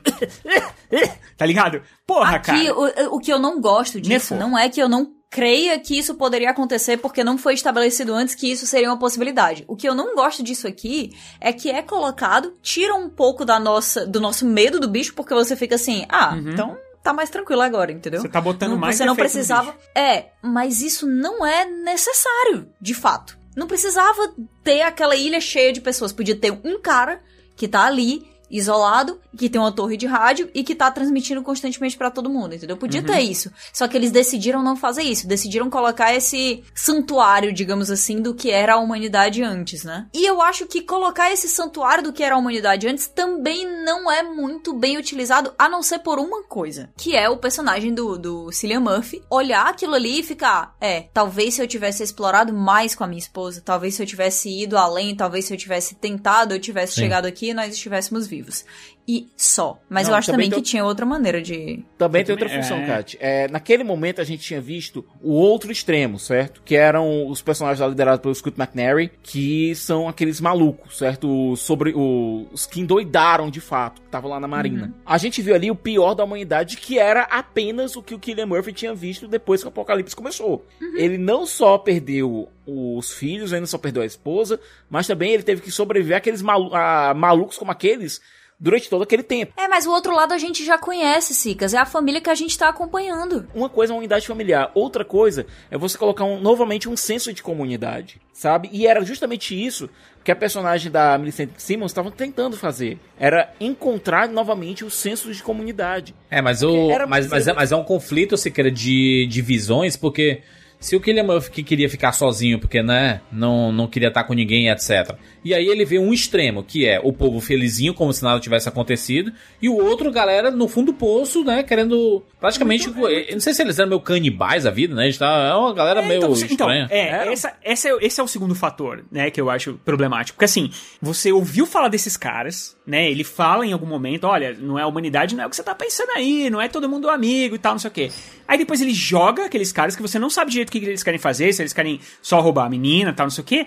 E assim, eles estão também, assim como os personagens aqui do Killian Murphy e da, e da Millicent, né, a Reagan e o Emmett, eles estão a um barco de distância de uma ilha com uma galera de cobertor, entendeu? Então quer dizer, por mais que os bichos não chegassem lá, o que eu acho extremamente bizarro, e aí a gente tem que imaginar, por exemplo, que, no, sei lá, no Japão não tem monstro, tá ligado? É, é- é muito O esquisito. Japão é uma ilha um pouquinho maior, né? Não, não importa, se não caiu nenhum é um lá. arquipélago um pouquinho maior. Mas ele Então, pode ter se caído não caiu lá, né? nenhum lá, não, não, não- Entendeu? Você entendeu o que eu tô querendo dizer? É, é estranho, mas tudo bem. É, gente- até porque a gente não tem um escopo gigante de tudo que aconteceu, né? Tudo que a gente vê, principalmente no primeiro filme, são com é, eh, pedaços de jornal que estão na parede. E a gente vai montando o quebra-cabeça com aquilo ali. Sim. Mas aqui, tipo, por que, que esses caras do mal não invadem lá? Tipo, não tem segurança nenhuma naquela ilha, cara. Cara, se você tem uma ilha é, onde você tá vivendo numa boa e tal, você sabe que fora dali a galera tá se matando adoidado e existem monstros que podem te matar de qualquer forma e que um barquinho vai fazer com que eles entrem na tua ilha, você protege a tua ilha. Você bota uma guarnição. Eles tiveram tempo pra fazer isso e eles tinham- podiam fazer barulho, inclusive. Não, nada, não tem nada. É uma ilha perfeita. Ai, é nossa prainha. humani- Olha, a gente tá vivendo aqui num, num mini apocalipse, sabe? Em que tá morrendo uma cacetada de gente e na É primeira dosezinha de esperança o pessoal tá lambendo, corrimão. Mas é diferente, cara. Como é o espaço lá do governador, mano, do The Walking Dead, mano. Ex- existe uma realidade destruidora, mas quando tem a esperança, quando tem a, a fagulha de que, olha, as coisas podem voltar ao normal aqui. As pessoas voltam ao o que normal, que mano. tinha, o que que tinha em volta da, da cidade do governador? Tudo. Proteção. É. O que que tinha lá na- em volta da... E da, eles estão da- achando da- que eles estão água. protegidos pela água. Se nunca chegou lá? Quando uma coisa não acontece por tempo suficiente, as pessoas voltam ao modus operandi normal delas. Mas uma coisa que eu queria falar, Sicas, é que tu disse isso, ah, a gente viu o outro lado ali e ele tava precisando ser, encontrar esse senso de comunidade. Eu não acho também que ele encontrou esse senso de comunidade em uma vida apocalíptica ali, não, porque é justamente isso. Eles não estão vivendo o apocalipse. Eles estão literalmente em uma ilha. Eles estão ilhados em, em É. relação à, situação e estão ilhados geograficamente, fisicamente. Então não existe ali uma coisa pra ele entender o outro lado do que é o ser humano, mesmo naquela situação muito extrema, terrível, apocalíptica. E, ele- e eles conseguiram, apesar de tudo, apesar do medo, apesar de todas as adversidades, mudar toda a maneira como eles se comportam pra se adaptar àquilo ali, formar uma comunidade que se apoie e que consiga viver mesmo dentro daquele negócio com aqueles bichos, entendeu? Eles estão é totalmente fora, entendeu? Na verdade, o que ele viu ali foi uma foi um flashback. E essa comunidade da ilha, inclusive, se passasse alguns anos, diria assim, uma década lá, iria crescer um pouco mais, né? Aquela população lá. E iriam na- nascer crianças com a ideia de que assim, olha, você não pode sair dessa ilha, porque lá fora existem seres. Cara, a gente viu isso em dezenas de filmes, tipo aquele A Vila, né? Do próprio Shyamala. De que com, a- com, a, uma- com a ideia, né? De assim, ó, lá fora tem um bicho. E aí chega uma hora que você não sabe se realmente tem um bicho. Ou se é só uma história inventada. E, pra- e, e pras crianças que vão crescer dentro desse apocalipse, fala assim, cara, vocês viram já algum bicho? Não, ninguém viu. E por que, que a gente não sai daqui? Aí eles vão sair e vão, Talvez tenha acabado. e vão morrer. O Juras já tá pensando na sequência, da sequência, da sequência, da sequência, da sequência. Cara, o Juras tá muito pronto, ele tem que ser contratado. É porque o Rogério fala assim: esses bichos foram nerfados, mas, Rogério, esses seres alienígenas que foram enviados por outras raças pensantes de outros planetas, né, pra Terra. É. Não, começando seu argumento assim, tudo beleza. Então, sendo assim, Cujo objetivo é a conquista. Eles podem ter diversidades de raças entre os, os próprios bichos, entendeu? Mas não mostra. Então tem alguns que. Todos os bichos que. Ah. Não, todos que você vê são iguais. Todos que você vê são iguais fisicamente, não tem nenhuma diferença de monstro. Peixe É? de água doce sobrevive em água salgada? Eu, eu, eu Não acho muito. boa, boa, boa analogia, é, mas aí é uma, uma, uma coisa que dá pra fazer uma correlação, Rogério. No primeiro filme, era tudo mais extremo, né? O personagem do John Krasinski, né, o Lee, ele falou assim, olha, a gente tem que aprender a conviver sem fazer barulho nenhum, pra não correr o risco de absolutamente nada. Aqui a gente vê o pessoal conversando, trocando ideia e tudo, e, e, e, é- e não é tão extremo assim, entendeu? Eu acho que é convi... Aí que tá. Mas é, É, educação e educação, natural- né, mano? É, então, mas se fosse natural isso, é. Ok. Mas eu acho que é muito conveniência de roteiro, entendeu? Eu preciso fazer um filme em que as pessoas falem, porque no primeiro filme ninguém falava, então. Conveniência de roteiro seria se o Emmet falasse linguagem de sinais que nem a família. Aí seria uma conveniência lascada de roteiro. Mas é isso que eu tô falando, é é conveniência porque assim, ele precisa nerfar os bichos porque ele quer desenvolver os personagens. E aí ele, ele nerfa um, um pouco os bichos, ele, por exemplo, ele quer mostrar o lado ruim e o- é, e o lado bom da humanidade. Então ele precisa mostrar No primeiro, os bichos eram muito mais perigosos, assim, de assustadores, né? O bicho só detonou aqueles, aqueles malucos lá quase inteiros, sabe? Mas eu, tô, mas eu tô falando de som, Siqueira. Som, Siqueira, o menino toda hora chorando, mano. Era pra ter uns 50 bichos ali. O, o grito que o menino deu ali é o grito que um velho dá no primeiro filme. né? Tem um velho que dá um grito, meu bicho vem, mas zup! Leva, corta o cara no meio. E eles são muito Então, mais rápidos no primeiro filme também, né? Eu percebo. É, assim. é assim, ele nerfou, nerfou mesmo, mas e aí é por conveniência de roteiro, entendeu? E aí, não sei se é uma questão também pra falar, nossa, mas que porcaria, porque nergou, ne- é, nerfou. Mas, mas, mas, mas dá pra su- sugerir. Eu acho que diminui um pouco o senso de urgência, É. sabe? Porque eu acho que o primeiro filme é aquele filme que, pra mim, por Sim. exemplo, eu fico sentado na ponta da cadeira, eu fiquei, eu assisti no cinema, o meu pé, eu até falei isso no- quando a gente gravou o podcast. É, meu pé, Juras, tava. é, é, com- eu tava quase com cãibra, porque eu tava com o pé encolhido. Sabe quando você encolhe o pé dentro do tênis, Sim. assim, fica parecendo uma garra? Eu tava assim o filme inteiro, cara, sabe? Eu acho que o filme é um filme muito silencioso, de propósito, obviamente. Que a trilha sonora dá muito tom do filme e tal. E aqui, eu já acho que. Eu, eu já não tenho esse senso de urgência, porque eu acho que. É, primeiro, o filme é meio barulhento, né? É muito mais barulhento do que o primeiro filme. É, tem essas essas é, facilidades que ele, que ele dá pra, pra família seguir. Cara, essa família, do jeito que eles são, barulhento, eles não teriam conseguido chegar de jeito nenhum lá. Então o Krasinski ele precisava criar essas, é, esses atalhos. Mas dá esses sugerir que alguns entendeu? seres são mais rápidos do que outros? Não sei, a gente não tem a comparação pra ver. Né? A gente tem o- os monstros do primeiro filme, que em tese são os mesmos e eles são imbatíveis. E você tem o segundo filme que tem várias falhas. Eles têm essa falha do, do som, que a gente descobriu só no, primeiro- no final do primeiro filme. Agora a gente já descobre que eles também não entram na água. É, são duas falhas, né? Tem duas fraquezas só. É. Mas o E aí- John Krasinski tava. Eu, eu- gente, desculpa, eu não consigo, sério, perdão. Ele tava há um tempão e mostra a lousa dele, né, de novo, o quadro branco dele ali, com ele dizendo qual é a fraqueza, qual é a fraqueza. Gente, água Água. Era água. não é uma fraqueza exatamente. Né, É, o que na verdade não é a fraqueza dele, né? Não é água, né? É o fato que eles não conseguem não sabem nadar. É, eles não conseguem respirar debaixo d'água, entendeu? Eles não conseguem respirar debaixo d'água. Esse, esse é o problema. Não é o. É, e de fato, se, se fosse só, se for só isso que é a coisa, é a teoria que a gente tem aqui, até faria sentido ele não descobrir, porque ele não tem condição de ir tão longe assim, Sim. sem arriscar a própria vida, sem ficar longe da família, sem, né, morrer, basicamente, até ele poder testar essa hipótese. É, que- é que o bicho ele, ele conseguia mergulhar, mas quando ele percebia que tava assim, ah, ele levanta, né? Então o bicho ele, ele, ele consegue se adaptar. O problema é quando vão em algum lugar fundo e ele não tem pra onde ir, que ele não ele fica desesperado, que não consegue respirar e aí ele morre, né? É, mas isso que o Rogério falou faz muito sentido, de assim, se fosse isso que aconteceu, existem vários cantos aonde é bem mais improvável que tenha caído um asteroide Uhum. desse aí, que tenha acontecido uma coisa dessa e, e No Havaí. que ninguém tá reagindo, entendeu? Porque que a- o Bel Marx aí tem uma ilha, não caiu lá. Por que, que o Bel Marx não tá salvando o povo? Noronce. O foco da história que a gente tá vendo é nos Estados Unidos continental. Sim, mas, mas tu entende, Sicas, Pior que no vem meio a- oeste, né? No meio das fazendas. Não, não, mas os jornais, mas, tu os entende jornais que não vem falam a isso. pergunta. Mas, não, mas gente, não é isso. É que vem a pergunta, assim. Nós já vivemos em uma época que as pessoas usam smartphone, tá? Uhum. E- Existe avião, existe tudo. Se existe um canto onde as pessoas já descobriram isso, porque é uma- um espaço menor de terra e os bichos não sobrevivem quando eles mergulham no mar da vida, alguma coisa desse tipo, algo já deveria ter acontecido depois de tantos anos assim, entende? Isso acaba meio que mexendo com você quando você para pra pensar, né? Pra família, a família não ter essa informação é ok, porque a família realmente se fechou e a gente ficou sabendo no segundo filme que o Emmett, o Lee, na verdade, ele se fechou ali na fazendinha dele e ele conversava no máximo com aquele foguinho lá que ele botava lá em cima do, é, da- da- do, do depósito dele de milho e tal. Era. E esse segundo filme também explica que os sinais de rádio Não chegavam lá. Ok, ok. Mas sabe onde é o calcanhar de Aquiles dessa história?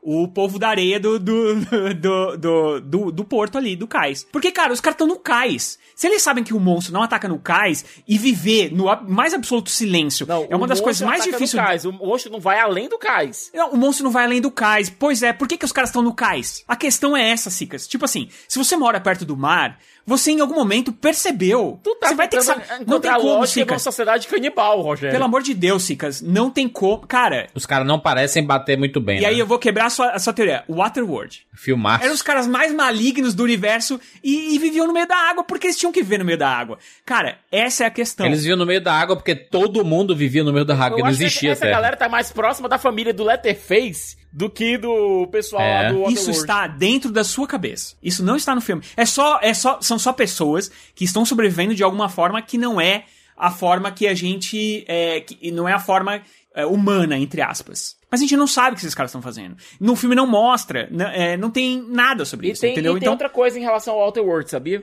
Waterworld, você tem um, o meio perfeito pra um líder carismático, como o personagem maluco do Dennis Hopper, aparecer. Ele tem a fala, ele tem um dom da lábia pra isso, sabe? Aqui não. A humanidade foi roubada da palavra. Não existe como aparecer um líder carismático. é só os caras tinha 300 barcos no pier, pelo amor de Deus, os caras entravam no barco, sobrevivia de alguma forma ali e, e invadindo a terra de vez em quando pra pegar alguma coisa e tal. Mas o, o que transparece no filme e que o, o cinema meio que fala é que tipo essa galera tá aí por aí matando e tal e tudo mais. Eu acho que assim, a questão é que o peso disso, por exemplo, aquele filme A Estrada, a gente falou disso no vídeo também. É um filme que, cara, você tudo que você não quer na vida é que aquele pai e aquele filho encontrem ninguém pelo caminho, porque você sabe que aquelas pessoas são a pior coisa do mundo.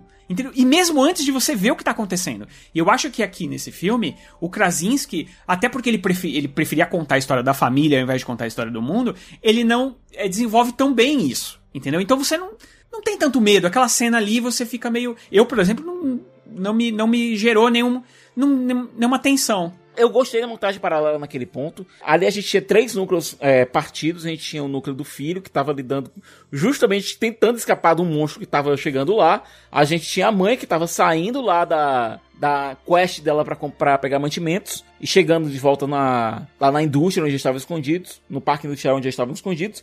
E tinha a jornada é, da Regan e do Emmett, que eles pararam justamente no meio desses bichos aí, desses seres humanos malucos aí. As três histórias, os três momentos estavam me deixando tenso. E, a, É. e, e boa, e com boas transições, né? A montagem do filme foi muito boa nesse sentido de, às vezes você vê assim, caraca, vai acontecer isso. Aí é em outro núcleo, né? Ele vai, ele tipo, ele ia de um núcleo pra outro, assim, emendando as Existem situações. paralelos, né? É. Constantemente existem paralelos, mas eu acho que acabou diminuindo pra mim pessoalmente um pouquinho da atenção os constantes cortes. Eu acho que quando você deixa em uma cena o tempo inteiro e aquilo ali vai e o silêncio vai pegando você e vai ficando e a constância daquele negócio, mas ao mesmo tempo a atenção vai deixando você um pouco mais envolvido. Quando corta de uma pra outra, de uma pra outra, de uma pra outra, quando a frequência é um, um pouco mais alta do que deveria, na minha opinião, acaba me talvez diminuindo um pouco o que eu tava sentindo naquele momento. Eu acho, Kat, que você consegue perceber que é um artifício. O que era muito bem feito no primeiro filme, que era essa divisão de núcleos, e que deixava você realmente muito tenso, porque, cara, é uma mulher sozinha, tendo um filho no mundo, no mundo onde você não pode fazer barulho. Sim. Você tem o pai e o filho é, chegando naquele lugar que eles veem luz, as luzes vermelhas, putz, ferrou. E você tem a menina em outro canto. Então, quer dizer, são esses três que, tipo, todo to- tempo eles estão separados, mas você não sentia que era artificial essa, essa montagem indo de um pro outro. É que eu acho que também come- começou na hora. No outro filme, começava na hora que já era o pânico, entende? Quando ela a gente pisa no vai. prego, começa. Aqui a gente vai da calmaria ao caos nessa divisão constante de núcleos. E eu acho que por isso você não fica com essa tensão A, que você a- fica no primeiro a filme. tensão aqui é quando ele se tranca no cofre, né? E ele fica lá sem ar e você, meu Deus, esse menino Mas vai é uma morrer. arma de Chekhov. Essa arma de Chekhov também, vou te falar esse cofre, hein? Esse, esse cofre é uma arma de Chekhov, assim. Mas a, a, a referência que o Siqueira fez à família lá do, do Leatherface é muito real, assim. Porque essa galera não é uma galera Organizada. e- normal, assim, sabe? Eles, eles têm o rosto com cicatriz, o corpo queimado. É sempre um. É um, um visual, assim, que eu não sei se. Ele, ele me parece ritualístico, saca? Alguma coisa deles aqui. Ele- Eles ficam carregando coisas de outras, de outras pessoas, sabe? No, no, no pescoço. Tem, tem todo um negócio aqui, né? Não me parece muito assim, tipo, ah, é, são incompreendidos do, do pós-apocalíptico, né? Do mundo. Não, quando a menina olhou pra cima ali, na hora que ela tava Parece quase um olhando pra zumbi, cima, caralho. ele mexendo nela e tal, eu pensei assim, ele- ela vai virar pra cima e é um bicho, é, um, é uma assombração. Entramos aqui em outro território, agora é fantasia, não é só ficção científica. Devagou uma loucura, porque eles são muito desencaixados. Eu fiquei com a impressão séria de que aquilo era um forno. Até porque não existe cofre daquele jeito, né? Que você fecha ali e você. Sim, é, é só uma fechadura. É, É. realmente pode ser, pode ser uma fornalha. Mas é que, como ele é hermeticamente fechado, você consegue fazer barulho e tal. Mas, mas a cena, é, a cena que eles aparecem, que aparece a primeira vez, inclusive aquele cofre, ela é bem didática, né? A hora que eu vi aquele didatismo todo, assim, do cara explicando e tal, com o reloginho, aí eu falei, hum, lá na frente esse cofre vai não, dar mas é problema. aquela coisa, se, se esse cofre tá fechado, então tem um limite de tempo de oxigênio, faz sentido. Exatamente. Sim, não, tem toda uma explicação. Isso que eu tô falando, assim, tem toda uma. Não tô reclamando, não. É que tem toda uma explicação sobre ela na primeira cena, que ela, em que ela aparece, né? Que eles estão todos Não, conversando e a explicação é visual, ele, ele mostra, ele não fala. Aham. E aí você. Eu, a hora que eu olhei aquilo, eu falei, vai dar ruim esse cofre aí. Isso foi muito Vai, bom. alguém vai se Isso fechar foi aí muito dentro. bom. É raro, é raro um filme ter coragem de fazer isso. Só mostrar e não parar pra explicar. É, e, e, vi- e vira uma metáfora também, né? Porque eles se trancam lá e ficam sem ar, e os bichos, quando caem na água, ficam sem ar também. Então, até essa parada do sem ar, né? Sem, sem conseguir respirar, é, uma, é um tema que vem durante o filme, né? É uma forma de eliminar os bichos. E aí conta a história da galera da ilha, desse jeito, que eles estão isolados porque os bichos não chegam lá. E, e- então, então os, os temas eles estão casados no filme, saca? Eu acho Acho isso de certa forma inteligente. De você plantar dentro do filme as suas próprias pistas. Saca? Você não tem que ficar deduzindo nada. Será que é ou não? Não, é muito claro o que tá rolando aqui. E obviamente que a gente tá vendo um recorte. E o recorte de como essa galera enxerga esses bichos. Né? A gente não tem explicações. Quando a gente tiver continuações, porque, cara, é uma franquia, né? A gente não vai parar no Lugar Silencioso 2, a gente vai ter um prequel. Ou vai ter, ou, ou com outra galera mostrando, né? Ou a continuação dessa família mesmo aqui. Não vai parar, não vai parar, porque. Essa família tem que se reencontrar, porque o filme termina com eles ainda separados. Não, e, e exato, exa, exatamente. E outra, né? A, a, impressão que dá é que parte 2 e parte 3 foram filmados ali, sabe? Porque acabou meio assim, separados e foi e é isso, né? Eles estão separados Não, e. e é. o dinheiro, o dinheiro do set está todo gasto já, né? Pois Exato. é. E olha, eu vou dizer aqui uma coisa. Eu gosto muito que a quest da Regan, ela é pra ajudar os outros, sabe? Ela tem uma solução para uma solução entre aspas, né? Para aquela questão dos monstros. Ela vê com a, ela quer compartilhar a, a informação, sabe? A gente sabe que uma hora isso vai quebrar, né, Siqueira? Esse, esse, esse aparelho vai quebrar uma hora, né? Aí é que tá, eles conseguem, dentro daquela rádio, é possível você gravar o som e não precisar apenas daquilo, você fazer um loop daquele som. É, Exatamente. mas eh, ela, ela tem muito esse senso, ela tem muito esse senso de responsabilidade que ela herdou do pai, né? E você vê ela querendo levar o legado do pai dela pra frente porque ela não quer que ele seja só aquela pessoa que ficou pra trás. Ela quer que a coisa que ele descobriu que ele fez pra ela, aquela coisa que unia eles dois, que ele passou tanto tempo trabalhando, seja também a esperança da humanidade. E isso também é uma coisa que não é falada. Eu reparei numa coisinha no, no, no filme que existe um Let It Go da personagem da, da Emily Blunt. Porque o foco da câmera é bem óbvio na aliança que ela deixa em cima da cruz. É bem óbvio, assim, dizer assim, olha, é isso. Sigamos, sigamos adiante. Não, pô.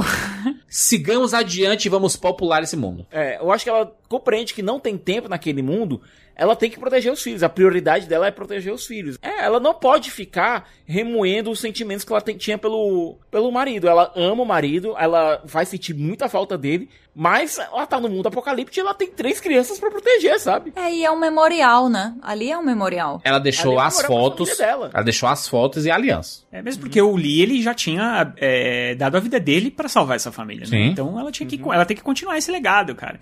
E é e eles são realmente pessoas que são let go, né? Porque ela é uma das coisas que, mas é uma das coisas que as pessoas reclamaram do primeiro filme que eu, eu não, eu não acho correta, mas que as pessoas reclamaram que é o seguinte: porque como é que uma mulher dessa depois de perder o filho ainda vai ficar grávida de novo? Mano, é isso, a vida segue. Oxente, A vida segue. as pessoas não transam não, rapaz. Não tem anticoncepcional no fim do mundo não, rapaz. Eles devem ter usado todos os, os do, o anticoncepcional do, do- da lojinha lá, acabou e aí. Nem sempre fora funciona, rapaz.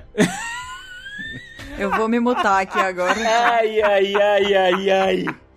Ai, agora, eu vou- agora é. Vamos Agora, falar. daqui a pouco o Joel vai colocar aquele áudio do Ross dizendo 99% quando vier a efetividade da camisinha.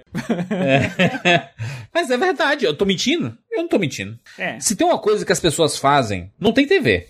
Não tem jeito, cara. É do ser humano. As pessoas vão coitar. Não tem aquele filme do ensaio sobre a cegueira? Que, cara, tá um- eles estão dentro de um hospício desgraçado lá, tudo fechado, ninguém enxergando nada e os, as pessoas começam a transar, mano. Porque é isso. É o ser humano, cara. O ser humano é. é- ele é extinto. Então não importa o jeito que tiver, você sempre vai querer comer, você sempre vai querer. É. Cagar, É. desculpa aí a palavra também pode mudar, mas e, e sempre você vai querer gozar, cara. É- Essa é a verdade. É isso?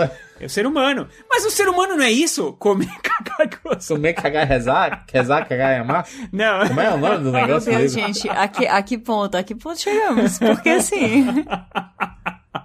Será que é isso que somos ao final?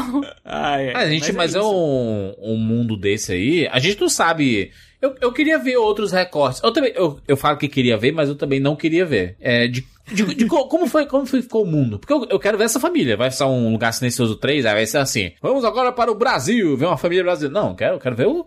Né, a família Abbott aqui, cara. Não, já pensou como é, que tá, como é que tá aqui no Ceará, rapaz? Cearense não consegue ficar é, sem fazer barulho, não. A gente, iria pra uma jangada, claramente. Na primeira, na primeira vai a cearense já vi uns 300 monstros. É, pô. A galera da jangada aqui ia, ia descobrir rápido. Eu, eu gostava muito do, do jeito que fechava o primeiro filme. Eu acho que nem precisava da segunda parte. Eu acho que o que ele traz pra dentro da história dessa família eu acho bem legal, que é realmente seguir o legado do Lee ali, tudo que ele tinha feito é, pela filha. Ele nem imaginava que tava criando, na verdade, uma arma contra os monstros. Mas ele se doou bastante e ele tava tentando encontrar alguma coisa contra, contra os monstros também, né? Ele acabou encontrando sem querer. E é muito legal ter uma personagem, meu, que é. Ela, é, ela, é- ela não tá nem aí, entendeu? Ela segue em frente, não importa o que aconteça, não importa se ela vai ter que deixar a família pra trás e tal, ela, ela quer seguir essa, essa jornada que ela acha que, que, tipo, é uma demanda mesmo que ela tem. que é tentar salvar o mundo, levar o legado do pai dela à frente. É, e eu acho que a atriz faz isso muito bem e tal. Gosto de toda essa história. Mas, particularmente, eu não sei se eu acho tão indispensável essa continuação, sabe? E eu não sei se eu quero ver mais também, porque tem tudo para cagar a história toda. Não, indispensável não é. Eu acho que o primeiro filme ele acabou com o final fechado. Fechado não, o final aberto Ele é ab- perfeito. que é ele é fechado o perfeito. suficiente pra você entender ali como é que as coisas mais ou menos podem acabar dali pra frente, pra te deixar com uma esperança, com, até com certa certeza ali pra aquela família especificamente, que é a humanidade que você conhece de- dentro daquele filme. Mas ele deixa muito mistério, ele consegue, sei lá.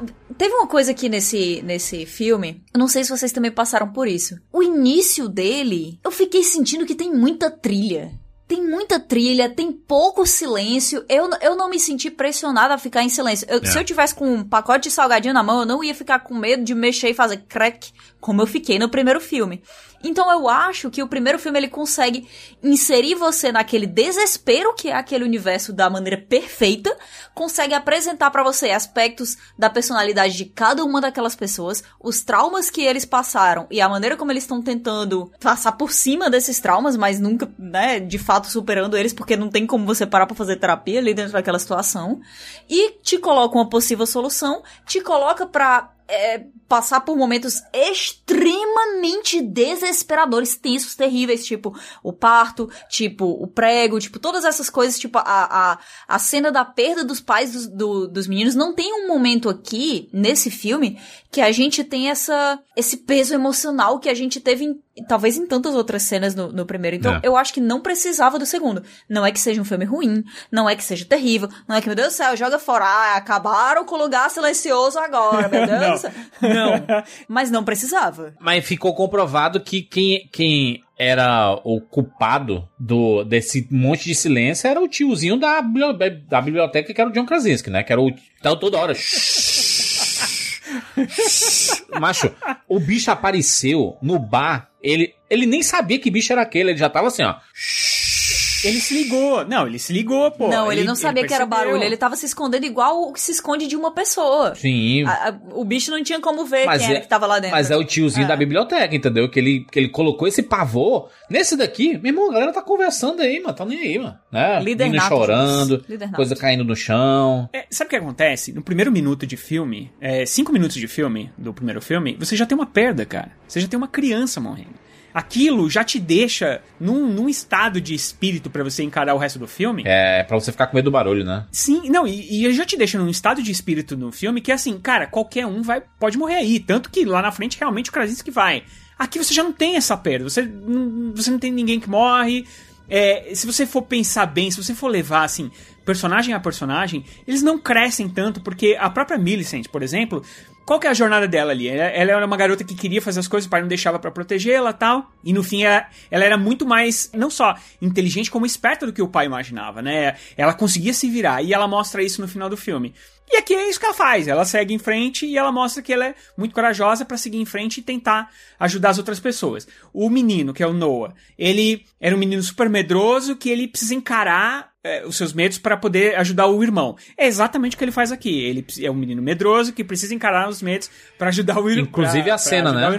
Inclusive a cena, Rogério, é mostrando assim, o, as duas crianças resolvendo a parada, né? É de um lado o menino lá com o som e pegando a, a arma, e o outro é ela pegando a, a barra de ferro pra, pra matar o bicho. E curiosamente, John Krasinski decide não mostrar o menino atirando na coisa. Sabe por que, que ele fez isso? Foi uma decisão é, é, pensada. De não colocar uma criança usando uma arma de fogo, cara. Nossa, isso nos. Nossa, gente, isso hum, é completamente desnecessário mesmo, principalmente dado todas as discussões que estão acontecendo ao longo dos últimos Sim. anos, cada vez mais nos Estados Unidos. Preci- precisou a gente ver a criança atirando? A gente sabe que a criança ia tirar, pronto, tá resolvido. Tá, resolveu. Forte, É isso que eu tô resolveu. falando. é- Ele foi inteligente. É, um- é, um- é- é pensado. É- Essa cena foi pensada desse jeito.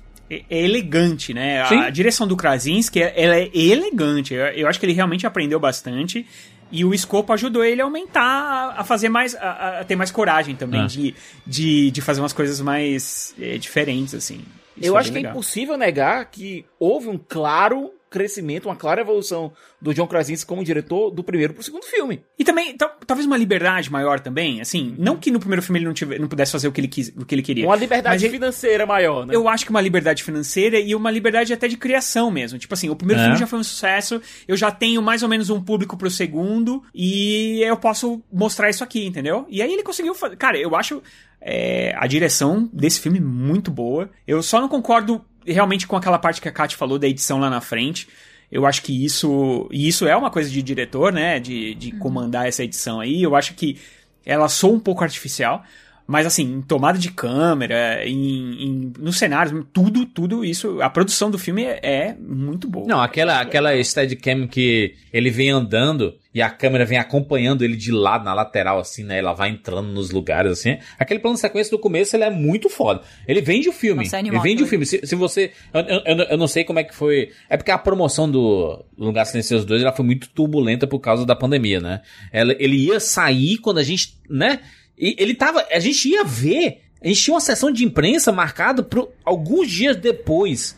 E aí os cinemas fecharam, né? E aí a, a, a pandemia chegou Era, dois forte. dias, do- era coisa de dois dias depois da, do fechamento. A gente ia fazer uma pré-rapadura, inclusive. É, mas essa primeira cena toda, ela já tá no. Ela já tem, tem link oficial no YouTube. É, né? A cena tá todinha lá, já, já como divulgação, porque. É, vende o eles, filme. Eles sabem que é muito boa, né? que ela realmente vai chamar a galera pra assistir. Então, é, se, quer, se quiser assistir só a primeira cena. O montador aqui do segundo filme foi um Michael P. Shalver, que é o mesmo que trabalha muito é, nos filmes do Ryan Coogler.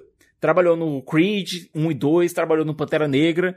Ou seja, chamaram outro montador, né? Mudou de montador porque mudou também o ritmo de história, né? É, inclusive as- a parada de você juntar todos os núcleos, né? É, como eu falei, a edição ela vai, ela vai pegando coisas de um núcleo, montando no outro, montando no outro aqui, inclusive fazendo paralelos, né? Eu acho legal, acho que foi uma, uma montagem realmente muito boa e acrescentou bastante ao filme. Foi, foi realmente uma boa escolha. E não é um filme longo, né? É um filme de 1 hora e 37, brother. 1 hora e 37 de filme, que Graças delícia. a Deus, né? Que delícia. É uma delícia isso, eu também eu sinto falta, viu? E passou rapidinho, né? Você Gente, fica até com a sensação de que é um filme- episódio de série, assim, é muito É. rápido. Gente, nem todo filme precisa ter 2 horas e 38 minutos, sabe? Tipo Jungle Cruise. É, não precisa mesmo, cara. Vamos aqui pras notas? Notas de 0 a 10 para Um Lugar Silencioso, parte 2. Inclusive, o jeito que aparece o parte 2 é bem facinho de colocar. Parte 3, parte 4, parte 5, né? Vou dar aqui minha nota para Um Lugar Silencioso, parte 2. Gostei bastante. É, diria que o primeiro filme ele é mais tenso. É, ele, ele pega mais no nervosismo, né? Aqui é mais reativo às coisas que estão acontecendo, mas ainda assim tem muita qualidade. é, eu gosto muito desse elenco. Gosto de ver o John Krasinski apostando, né? E agora focando atrás das câmeras, ele pode. Eu acho que ele pôde trabalhar mais, né? a- algumas qualidades dele é, como diretor. E, cara, é elenco maravilhoso. Gostei, gostei, gostei demais. Gostei demais do filme. É, só tira um pontinho ali por causa da nerfada que é, cla- é claro que a gente vê nesses bichos. Mas talvez, é, se, se surgindo na terceira parte um estudioso das raças alienígenas, ele vai dizer assim, não, tem isso aqui que é o mais rápido, tem isso daqui, apesar de, né, a fisionomia ser igual, mas tem alguns que se comportam diferente, andam de forma diferente, alguns, né, voam e a gente não viu ainda, tem asa, a gente não sabe, né, a gente não sabe, é, a gente não sabe qual a extensão do, do apocalipse, né, também. Então, isso vai ficar para o futuro ou para um desenvolvimento posterior em outras mídias ou onde for, mas em algum momento eles vão ter que desenvolver esse universo, é, explicando mais sobre a parte de conceito. Mas de tudo isso, cara, nota 9 de 10. Que filme bacana, que filme gostoso, e ainda bem que podemos assistir.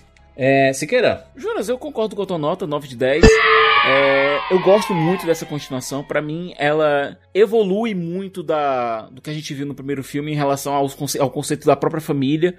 É, mostra mais daquele mundo, mostra um- aumenta um pouco mais o escopo. Ela não, não, não arreganha, não mostra tudo, não mostra o, o plano geral, mas amplia um pouco o mundo daquela família. Nos mostra que aquele lugar é perigoso, que continua sendo um lugar difícil de viver, mas que agora eles têm um pingo de esperança, sabe? E às vezes esse esperança pode ser algo até perigoso. Eu gosto disso. É, a Millicent Simmons pra mim é a MVP do filme, incrível. Essa menina tem um futuro gigante pela frente. É, espero que tanto dentro quanto fora dessa franquia, eu espero vê-la em mais coisas, espero vê-la em mais longas. É, fiquei impressionado com, a, com a Emily Blunt ter, apesar de aparecer em todos os cartazes de maneira bem proeminente, ela teve um papel um pouco mais secundário aqui e deix, deram espaço para Millicent brilhar, sabe? Espero que essa franquia vá ainda mais longe, e, mas mantenha sempre, os filmes mantenham sempre o escopo. Saiba até onde mostrar, sabe? Saiba, saiba exatamente o que mostrar e o que não mostrar. Isso é para mim o importante. É, Rogério? Eu sou muito fã do primeiro filme. Muito fã. Já assisti várias vezes. É, inclusive assisti de novo, assim, na, na véspera de quando eu fui assistir o segundo. Tava uma expectativa monstro e tal. E aí a primeira cena já traz né, toda aquela, toda aquela tensão. É, isso aqui de uma maneira filmada, né? De, de uma maneira muito mais interessante e tal. E eu falei, é isso. Mas aí conforme a história foi andando, eu, eu, eu eu realmente comecei a pensar que ele não era um filme necessário mesmo, assim. A sensação que eu tinha antes, quando, quando anunciaram o segundo filme e tal, já era mais ou menos assim, mas aí eu fui, fui realmente, cara, realmente eu não precisava mais da, é, dessa história.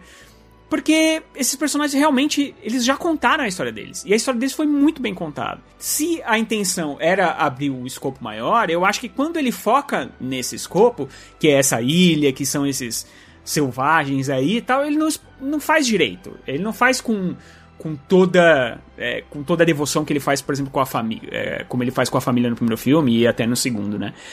É, a nerfada dos bichos realmente me tira um pouco, sabe? É, pô, peraí, bicho, esses bichos eram tão imbatíveis, agora já não são mais tão imbatíveis assim, mas por quê? É porque você quer contar a sua história? E aí, essas são pequenos detalhes que eles vão me tirando um pouquinho, tirando um pouquinho e tal.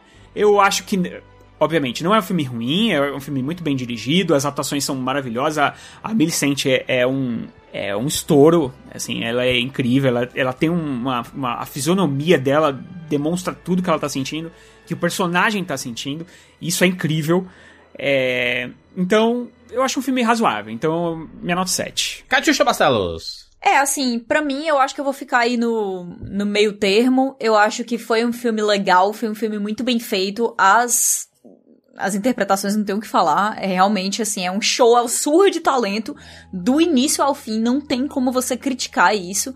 Eu gostaria de ter sabido coisas muito novas sobre os personagens e isso não aconteceu, mas talvez isso não tenha acontecido realmente porque o arco deles já estava completo e eu acho que esse filme aqui ele não conseguiu passar para mim. Eu só não tenho como dar uma nota 9, por exemplo, porque ele não conseguiu passar para mim a sensação de que existia ali uma história que precisava ser contada e que o John Krasinski tava como no primeiro filme assim, cara, eu tenho, eu tenho uma coisa aqui que é isso, entendeu? É genial e eu vou conseguir passar para vocês lições sobre a condição humana, é, uma história sobre família, uma, uma história extremamente tensa e uma em um envelope novo, mas ao mesmo tempo que consegue te levar para lugares que filmes antigos de terror te levavam e fazia muito tempo que você não conseguia chegar até ali. Eu não senti que esse tem isso, sabe? Eu acho que, na verdade, a grande dificuldade nas costas desse filme é vir depois da obra-prima que é Um Lugar Silencioso, Exatamente. parte 1.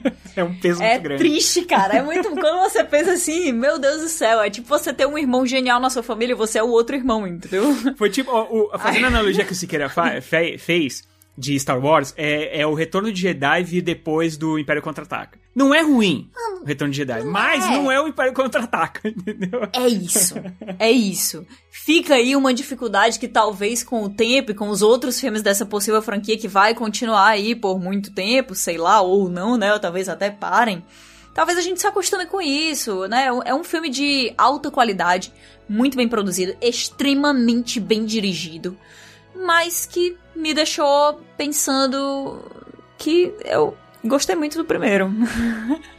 Me deixou com saudade de reassistir o primeiro. Também senti um pouquinho de falta dessa tensão com o barulho, que foi algo que me marcou demais, demais no primeiro filme, e que é uma coisa que não era para ser particular do primeiro filme, é uma coisa daquele universo como um todo. Eu acho que foi bastante retirado aqui. Mas é um ótimo filme e com certeza é, é indicável, assim. Não vou dar uma, uma nota 7 como o Rogério, vou. Talvez eu tenha, tenha ficado um pouquinho menos rancorosa com isso, é possível?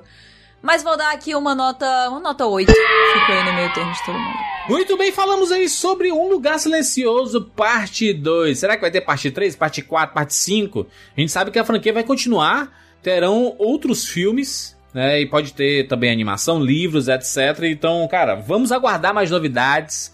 Espero que John Krasinski ainda esteja envolvido com esse universo. Porque se ele tiver feito só esses dois, cara, ele não ia acabar esse filme do jeito que acabou se ele não vai fazer o 3, né? Pelo amor de Deus, né? Por favor. Não, juros, daqui pra frente é Quarteto Fantástico pra ele, pra Emily Blunt. Ele vai entregar esse projeto na mão de outra pessoa.